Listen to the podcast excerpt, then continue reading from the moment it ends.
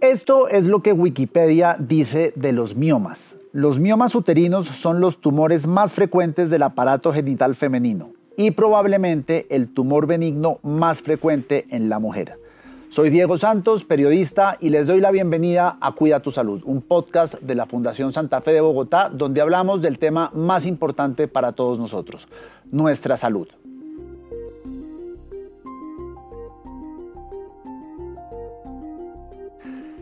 ¿Qué tanto deben preocuparse las mujeres por los miomas? Para hablar de este tema en profundidad nos encontramos con el doctor Martín Rodríguez, jefe de sección de obstetricia de la Fundación Santa Fe de Bogotá, y el doctor Oscar Rivero, radiólogo intervencionista de la misma institución. Doctores Rodríguez y Rivero, bienvenidos a Cuidar tu Salud. Gracias. Muchas gracias. Bueno, no sé a quién preguntarle, pero pues les dejo a, a quien quiera responder la primera pregunta y es, ¿qué es un mioma? Bueno, arranquemos. Entonces, un mioma como usted bien lo mencionaba, Diego, es un tumor que se genera en las células del músculo liso del útero. Es un tumor benigno, apenas un menos del 1% de esos miomas pueden volverse malignos en un momento determinado. Y como usted también bien decía, es el tumor más frecuente en las mujeres y desde el punto de vista ginecológico quizás también es el más frecuente. ¿Qué, tipos hay o, cuántos hay o cómo? Bueno, el espectro clínico es bastante amplio y específicamente los miomas uterinos se clasifican de acuerdo a su localización en la anatomía. Podemos tener miomas que van hacia el interior del útero, que se llaman miomas submucosos, otros que están como en la pared del útero, que se llaman miomas intramurales, y otros que están como en la parte un poquito más externa, que se llaman miomas subserosos. Hay unas clasificaciones que ya son un poquito más técnicas y complejas que nos permiten tomar decisiones a la hora de hacer procedimientos, pero básicamente esos serían como los tres grupos principales. Cuando dice que son complejos, ¿qué quiere decir? Que desde el punto de vista clínico, una mujer puede ser totalmente asintomática y tener miomas, hasta presentar cuadros de hemorragia y de dolor pélvico severo.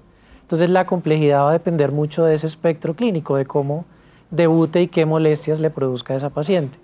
Cuando son asintomáticos, ¿cómo puede saber una mujer que tiene un mioma? o varios. Toca usted un tema bien importante porque ahí radica la importancia del chequeo ginecológico para todas las mujeres que estén en edad reproductiva. Nosotros en ese chequeo ginecológico parte de ese examen es valorar los genitales internos y externos de las mujeres y simplemente con un tacto vaginal, una palpación, uno lo puede sospechar y pedir una prueba diagnóstica para confirmar si esa paciente lo tiene o no lo tiene. ¿Qué tan frecuentes son? Eh, se estima que en las mujeres en edad reproductiva está entre alrededor del 25 a un 30%. De todas las mujeres. De todas las mujeres. Y cuando se van acercando a la menopausia por allá, 40 y tantos, alrededor de los 50, puede ser hasta un 60 o un 70%. Entonces, si se da cuenta, es muy, muy frecuente. Y yo le diría, cuando vemos mujeres todos los días, que al uno hacer historias clínicas, alrededor de los cuarenta y tantos es muy frecuente encontrarlos en la gran mayoría de pacientes. ¿Alguna razón de por qué son tan frecuentes o por qué se producen o si es como una acumulación de malos hábitos de vida o si es algo mm, natural? Es algo natural, hay un factor genético importante y algo que hay que tener claro es que los miomas son estrógeno dependientes. ¿Qué quiere decir eso? Las mujeres en su edad reproductiva producen unas hormonas que se llaman estrógenos que cuando llega la menopausia disminuyen de manera significativa. Y por lo que sabemos hoy en día, esos estrógenos en esas mujeres que tienen la predisposición aumentan el crecimiento de los miomas. Por eso es un tumor de mujeres jóvenes en edad reproductiva.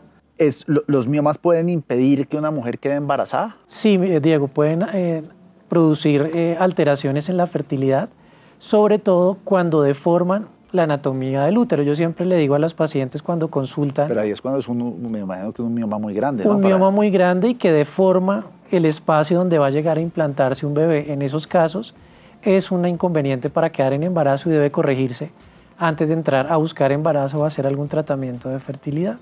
Creo que esta pregunta va a, ser, va a sonar un poco boba, pero ¿se pueden evitar los miomas? Hasta donde sabemos no, la persona que tiene la predisposición así se cuide, así tenga algunos hábitos de vida saludable, si está predispuesta a presentarlos, tarde que temprano los presenta. Sin embargo... Que está muy conectado a un tema genético. Está muy conectado a un tema genético, pero sin embargo se ha visto que mujeres que tienen estilos de vida saludable, que hacen ejercicio, que conservan su peso, atenúan un poco ese riesgo, o sea, logran de pronto que no se presenten de una manera tan importante. ¿Qué hace la Fundación Santa Fe distinto a otras instituciones médicas a la hora de abordar el tema de los miomas y el relacionamiento pues, con, las pacientes? Bueno, igual eh, siempre hacemos una aproximación clínica inicial y quizás el plus que tenemos acá es que trabajamos de manera multidisciplinaria con los colegas que nos ayudan a confirmar el diagnóstico y a establecer el manejo. Por ejemplo, con los colegas radiólogos, eh, con las imágenes diagnósticas que ellos realizan y los colegas ginecólogos que también realizan ultrasonido, hacemos como una correlación eh, clínica de las imágenes.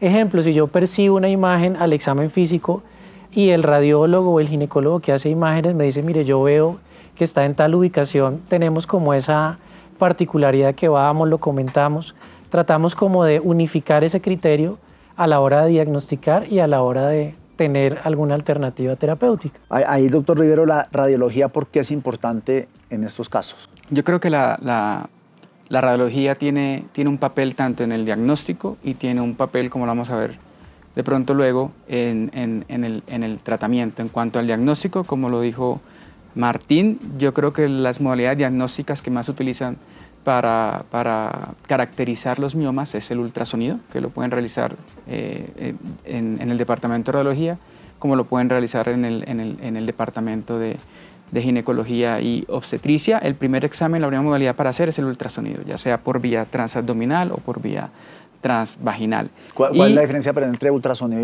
y, radiología? El ultrasonido es, es, es, el, es la modalidad... Rayos X, perdón. No, los rayos X no tendrían ningún, ningún valor en, el, en, el, en, en, ver los miomas, en diagnosticar los miomas, sería el, ultrasonido, que es el mismo aparatico que usan para ver los bebés, que es lo que llamamos ecografía o ultrasonido. Lo mismo se usa para diagnosticar o detectar los miomas que han sospechado desde el punto de vista clínico. Y pues es este aparato que no tiene radiaciones y no tiene radiación. Es el mismo aparatico que utilizan para ver los bebés y se puede hacer por vía transabdominal o usualmente por lo general por vía transvaginal. Y se reserva otro examen un poco más eh, eh, complejo o específico que se llama la resonancia magnética, que tampoco tiene radiación y es, se limita para aquellos casos en que por el número o por el tamaño estos mismos no pueden ser tan bien caracterizados o cuando la paciente, el, el médico tratante decide hacer algún abordaje o algún tipo de manejo más invasivo para caracterizarlos mejor. Eh, ¿Eso, sería una biopsia? No, la resonancia magnética es otra imagen. No, digo cuando, cuando el doctor determina que va a ser un procedimiento más invasivo. Ah, sería ya para sacarlos, para, para hacer una, una, un tipo de tratamiento de resección. Exactamente, la resonancia. Usualmente la gran mayoría de miomas los diagnosticamos con ecografía, como mencionaba Oscar, pero si tienen una localización atípica, de pronto por inconvenientes técnicos que la paciente tenga obesidad y tenga bastante panículo adiposo, o los miomas no sean tan fáciles de ver con ultrasonido, pedimos la resonancia y nos ayuda a caracterizar mejor esos miomas y también nos ayuda de pronto a hacer un plan quirúrgico. Si queremos sacarlos, ver la ubicación, dónde están, si de pronto es mejor hacerlo por cirugía abierta o por cirugía mínimamente invasiva. Entonces por eso es muy importante el trabajo en equipo con ellos, porque nos ayuda a optimizar esa toma de decisiones para ofrecerle lo mejor a las pacientes. Yo creo que esa era la, la, la, me quedó sonando su pregunta, ¿qué hacemos, qué hacemos aquí distinto a otras instituciones sin conocerlas todas? Y es eso, es que nos permitimos el trabajo en equipo, el trabajo que se llama, el término que se llama multidisciplinario, porque yo soy 100% creyente de que lo mejor que le puede pasar a una paciente es que uno pueda trabajar en equipo cuando se requiera, es consultar con otras especialidades para buscar el bienestar del paciente y, creo ser en la persona que se las sabe todas. Eso es como el plus que me quedó sonando tu pregunta anterior. Que esto ya me lleva a una pregunta y es cómo se tratan los miomas.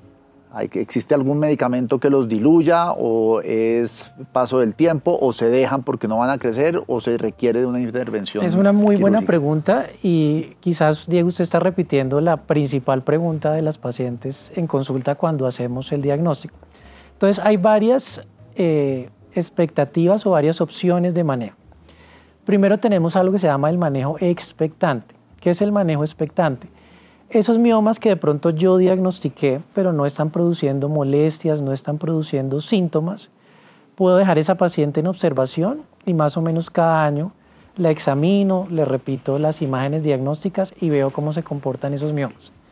Los intervengo solamente si empieza a presentar un síntoma que le genere inconvenientes. Como una hemorragia o como un dolor, muy fuerte. La segunda opción de tratamiento es el tratamiento quirúrgico. Entonces, ¿qué pacientes se operan? Aquellas pacientes que tienen síntomas y que empiezan a afectar su calidad de vida o que tienen esa expectativa de embarazarse y quizás por los miomas no lo están logrando tan fácilmente. Y ahí tenemos dos opciones grandes de manejo. Una que es la histerectomía, que es retirar la totalidad del útero, y otra que es la miomectomía, que es retirar los miomas y remodelar ese útero, las paredes uterinas de donde retiré los miomas. Esa miomectomía se prefiere o es para aquellas pacientes que tienen expectativas reproductivas todavía y por obvias razones no podemos quitar el útero. Pero cuando usted remueve el útero, ¿es ya un caso extremo o no? Es un caso extremo y son, es en aquellas pacientes que realmente dicen, mire, yo quiero ya solucionar definitivamente el problema y no correr el riesgo de que si usted me retira unos miomas, quizás en cuatro o cinco años puedan volver a, presentarse esos miomas. Y obviamente pues ya debe haber tenido su paridad satisfecha, es haber, eh, haber tenido ya sus hijos y no desear tener más hijos.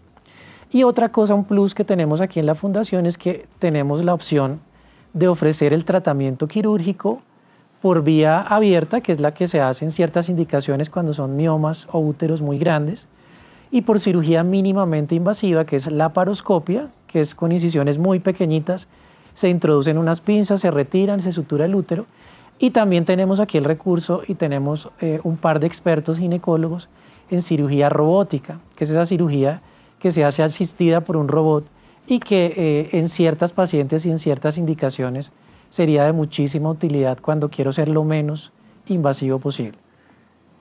O sea, la cirugía siempre es la mejor alternativa. Depende, no en todas las pacientes. exactamente, entonces es las pacientes que tienen síntomas, o sea, un mioma con sintomatología, que su médico tratante, el ginecólogo, ha decidido que se favorece de una resección de esos miomas, pero que la paciente o ya sea porque los miomas en número, en tamaño, sea muy difícil la cirugía y que no le puedan y tenga el riesgo de no preservarle el útero, o que simplemente la paciente, por algún susto o ansiedad, no quiera recibir tratamiento eh, invasivo quirúrgico, aunque hay técnicas mínimamente invasivas como lo, como lo dijo Martín. Ahí eh, sería clave que ellos conocieran este método diagnóstico, que vuelvo le digo, no reemplaza la cirugía, pero es una alternativa, porque disminuye más del 80 al 90% la sintomatología por la cual los pacientes eh, eh, se aquejan. Y Oscar toca un tema bien importante. Hemos manejado pacientes en conjunto que uno les explica y les dice, bueno, eh, las opciones son estas y la paciente, como él bien dice, dice, no, yo no quiero operarme porque me da temor la anestesia, porque quiero preservar mi útero porque tengo temores y tener ese plus de ofrecerles alternativa y tener los recursos y la disponibilidad de hacerlos, creo que marca un diferencial en cómo se manejan en otras instituciones. Como bien decía Oscar, eh, es que ese abanico de posibilidades la paciente tenga dentro de esas opciones eh, una alternativa y decida luego de una información adecuada. O sea, no todas las pacientes se manejan de la misma manera y cada quien tiene unos síntomas y unos objetivos terapéuticos diferentes. Por ejemplo, la paciente que quiere tener hijos, la paciente que quiere disminuir la cantidad de sangrado, que quiere mejorar el dolor pélvico. Entonces, tener ese abanico de posibilidades, reitero, pues nos ayuda a, a tener un manejo muchísimo más amplio y más favorable para las pacientes. Cuando estos miomas derivan en un cáncer, ¿por qué derivan en un cáncer? ¿Porque no se los trató, porque lo dejó crecer o, porque fue esa infortunada 1% que le, Es básicamente eso último. Eh, aproximadamente menos del 1%, como le decía, pueden diferenciarse hacia un tumor que se llama sarcoma uterino, que ya si entramos en el terreno de lo oncológico, y no se sabe por qué ese pequeño porcentaje de pacientes que tiene esa predisposición desarrolla ese tipo de miomas. Entonces, por esa razón, en esas pacientes que hacemos manejo expectante, es importante hacer ese seguimiento, como le decía, año a año, porque uno puede sospechar un tumor de ese estilo cuando tiene miomas de muy rápido crecimiento, que de pronto yo vi un mioma dos o tres años como muy similar y en menos de seis meses se triplicó el tamaño, empezó a producir molestias, ahí es que entro a preguntarme si debo retirarlo u optar por una conducta quirúrgica para que al retirar esa masa el patólogo me diga es benigna o es maligna. Bueno, pues doctores Rodríguez y Rivero, muchísimas gracias por su tiempo. No sé si se nos queda algo por fuera que quieran mencionar. Bueno, quizás ya para cerrar, Diego, es importante eh, anotar que en el proceso de descentralización que estábamos viviendo en la Fundación, tenemos hoy en día la opción de ofrecer estos servicios en algunos puntos diferentes de la ciudad y cerca a Bogotá, como Chía, como el eh, CAP de Chico, que son centros de atención prioritaria, donde tenemos el recurso del colega experto en ginecología de obstetricia y el, recurso también de las ayudas diagnósticas, principalmente el ultrasonido, a cargo de los colegas de radiología y de los colegas ginecólogos especializados en ultrasonido. Entonces ya tenemos la opción no solamente de hacerlo aquí en el hospital, sino en algunos sitios eh, que son esos centros de atención prioritaria. El que más recientemente se abrió fue el de Chico. Entonces, pues invitados todos a que hagan uso de esos servicios. Nuevamente gracias y a ustedes también que nos están viendo y escuchando. Los invitamos la próxima semana a ver otro episodio de Cuida tu Salud. Ya llevamos más de 100. Suscríbanse a los canales digitales de la Fundación Santa Fe de Bogotá y busquen Cuida tu Salud. Que tengan una buena semana.